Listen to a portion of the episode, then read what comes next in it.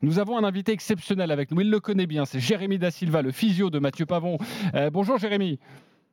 Bonjour. Merci d'être avec nous, euh, d'avoir accepté notre, notre invitation. Forcément, on parle euh, du nouveau champion du, du golf français, peut-être du golf mondial. Déjà, première question, est-ce que tu es étonné, toi qui le connais bien, par ses performances, par cette sagesse, par cette ambition et par cette sérénité? Écoutez, euh, honnêtement, euh, franchement, non. Euh, parce que voilà, on sait que, en fait, c'est une suite logique. C'est quelque chose qui a été bâti, qui a été construit au cours notamment des deux, trois dernières saisons, je dirais. Et en fait, ben, comme vous le disiez, au final, en plus de ça, il se sent, il se sent à sa place, il se sent à l'aise dans ce contexte américain. Donc, je dirais pas étonné. Euh, maintenant, c'est vrai que les choses vont très vite euh, pour, euh, pour un premier mois sur le PGA Tour. On, savait que les choses allaient s'aligner à un moment donné, mais aussi vite, je ne sais pas si quelqu'un pouvait le, prédire. en tout cas, à ce niveau-là, voilà, devenir numéro un à la FedEx et 26e mondial, je pense que aussi rapidement, ce serait vous mentir que vous dire qu'on s'y attendait tous. Maintenant, euh, on savait qu'à un moment donné, avec le travail qui a été fait euh, depuis, euh, depuis quelques temps maintenant avec toute l'équipe, les choses allaient, allaient, bien se passer. la team a, des questions pour toi, Jérémy. Merci d'être avec nous. Juste pour ma part, une dernière pour que tous les auditeurs qui nous écoutent comprennent bien. quel est ton rôle avec, avec Mathieu? Alors moi en fait ben, maintenant ça fait ça fait maintenant depuis 2018 ça fait six ans qu'on travaille ensemble donc c'est vrai qu'on a connu pas mal de choses euh, moi, je l'accompagne en fait en, tournoi euh, et parfois en dehors, mais surtout en tournoi euh, régulièrement sur, désormais sur le PGA Tour.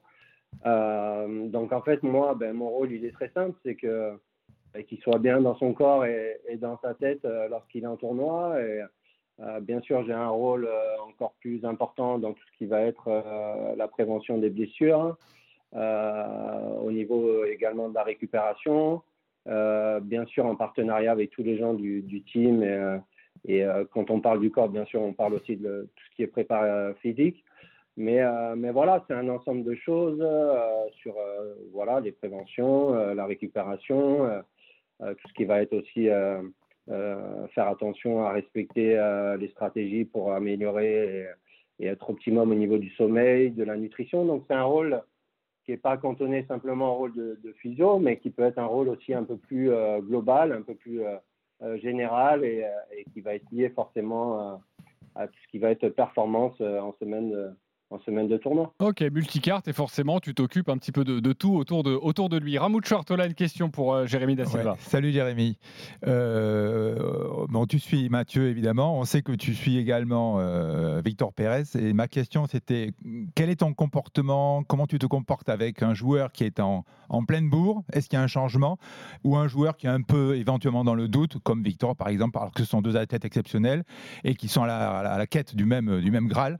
Donc est-ce que ton comportement ton discours, tes, travaux avec eux peuvent éventuellement évoluer suivant la personne et en cours de, saison bah, Bien sûr, bien sûr. Euh, je pense que c'est la clé euh, d'avoir cette capacité d'adaptation. Voilà, on est, euh, ça reste à la base, ce sont des sportifs de haut niveau, mais ça, reste des êtres humains. on a une relation qui est quand même très proche. voilà, j'ai aussi un rôle un peu de confident parfois, et c'est vrai que ben, je dois avoir cette capacité à m'adapter euh, par rapport aux joueurs que j'ai en face de moi, par rapport à la personne que j'ai en face de moi, mais aussi euh, au moment dans lequel il est. C'est sûr qu'à l'heure actuelle, euh, Mathieu est dans une dynamique très très positive, Victor un peu moins, mais, mais voilà, je, je, sais que chacun aura une période un peu plus de, on va dire, un temps fort dans la saison, d'autres des temps, des temps plus faibles. Mais ça fait partie d'une saison et, et d'une carrière, donc il faut savoir s'adapter trouver les stratégies pour justement adapter le discours et, et, euh, voilà le, mode de fonctionnement qui va correspondre à chacun et qui va leur permettre soit de continuer à performer ou soit euh, leur permettre eh ben, de, rebondir euh, pour, pour passer au-delà de ce, ce, temps un petit peu plus, on va dire, un temps un peu, un peu faible.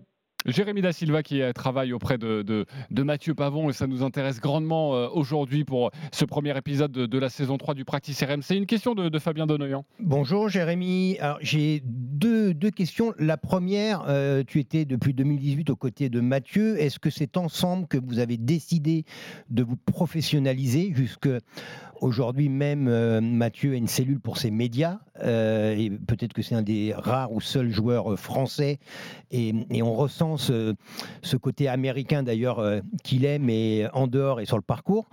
Et, non, je poserai ma deuxième question après. Ok, déjà, tu peux répondre, Jérémy.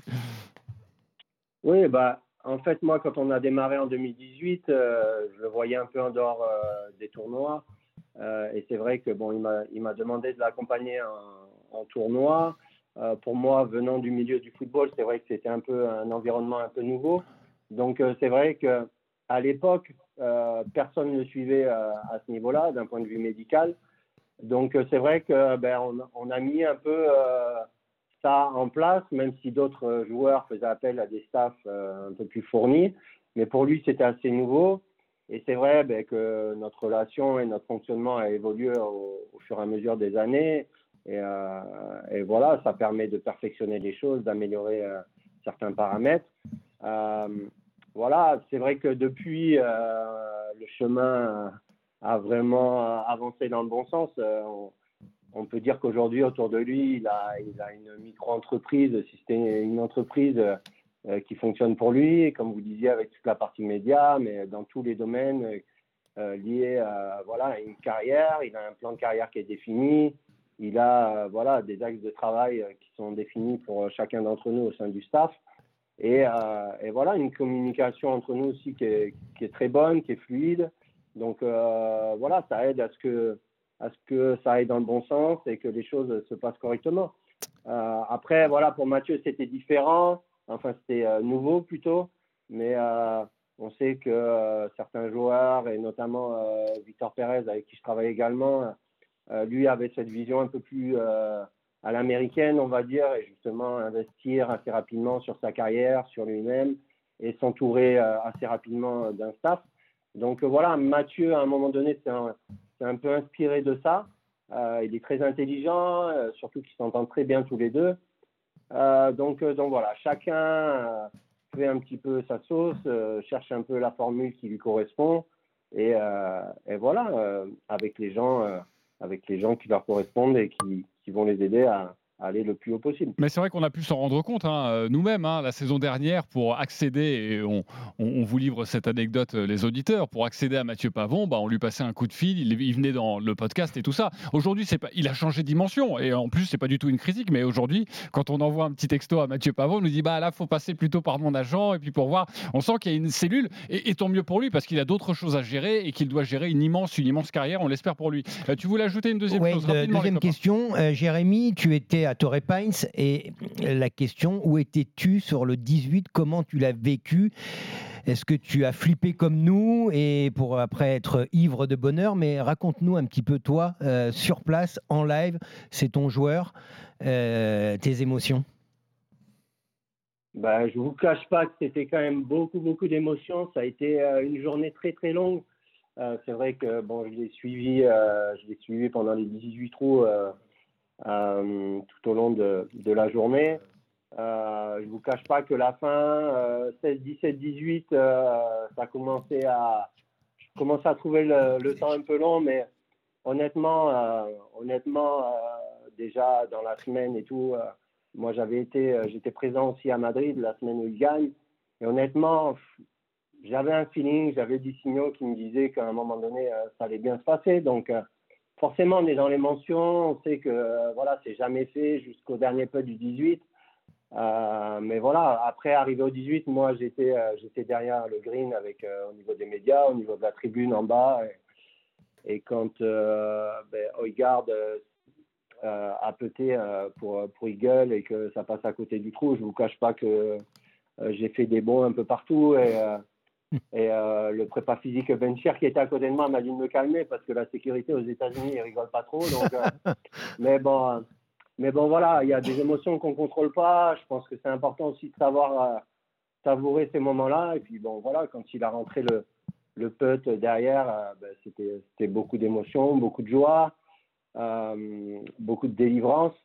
Et, et honnêtement, j'ai l'impression que j'étais encore plus, plus ému que lui parce que comparé à Madrid où voilà, il a laissé échapper beaucoup d'émotions, je pense qu'il y avait beaucoup, beaucoup d'attentes et c'était un peu le déclic. Là, là pour lui, j'ai l'impression que ça a été ça a été quelque chose d'assez logique dans la continuité, tellement il était dans le contrôle.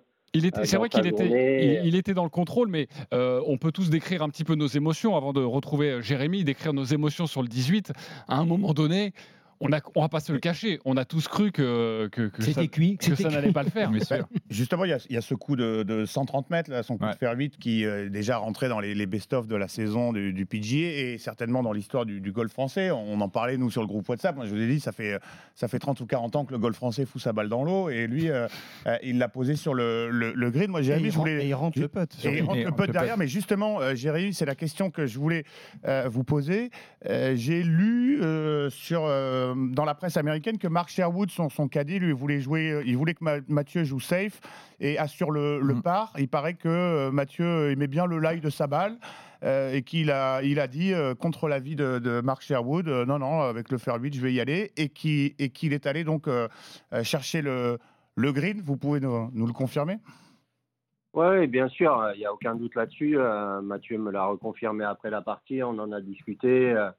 Euh, il a d'ailleurs, euh, comme vous l'avez dit, euh, évoqué dans les médias. en fait, oui, il voulait jouer un peu plus safe et limite aller au playoff. Mathieu, il a dit hors de question, je suis sûr de moi, on va la mettre plein green et puis derrière, il a même dit, je suis un mec. Plié, quoi. voilà. Donc, non, voilà, ça prouve l'état de confiance dans lequel il était à ce moment-là, dans lequel il est à l'heure actuelle. Mais bien sûr que c'était sa décision de gagner le tournoi. Et il fallait, il fallait prendre un risque. Sinon, voilà, on, joue un peu avec le frein à main et puis on regrette mm. par la suite. Donc euh, là, ça c'est bien fini.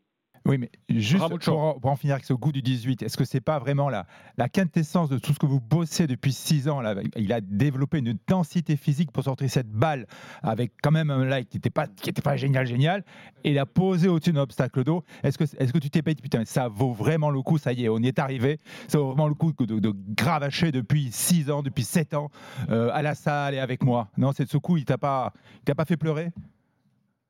Ouais, ben c'est sûr que les larmes étaient pas loin. Mais euh, après, c'est pas qu'avec moi, déjà, c'est avec euh, tout un staff, c'est toute une équipe derrière. Moi, j'avais la chance d'être sur place et je pense que euh, tout le monde aurait aimé être sur place justement pour partager vu ces moments, voilà, pour qui est vraiment le fruit du travail qui a été effectué ces dernières années, comme vous l'avez dit. Après, je pense que c'est pas seulement ce coup-là, parce que pour arriver à faire ce coup-là, il faut être capable aussi ben, d'enchaîner les quatre tours avec un niveau euh, élevé de performance physique, mentale, etc. On sait que voilà, souvent euh, les gens ou le public français euh, étaient souvent mécontents parce que les joueurs français lâchaient sur les derniers jours, le dimanche ou voire le samedi. Donc voilà, là on sait maintenant que les Français peuvent gagner. c'est sûr que moi c'est hyper gratifiant parce qu'on se dit tous les sacrifices et l'implication qu'on a mis dans le travail, euh, ben, voilà, là, il porte ses fruits et, surtout pour lui, quoi, le voir réaliser euh, ben, ses rêves et, euh, et, ses objectifs, c'est quand même, c'est quand même, il n'y a pas, il a pas grand chose de mieux que ça en fait.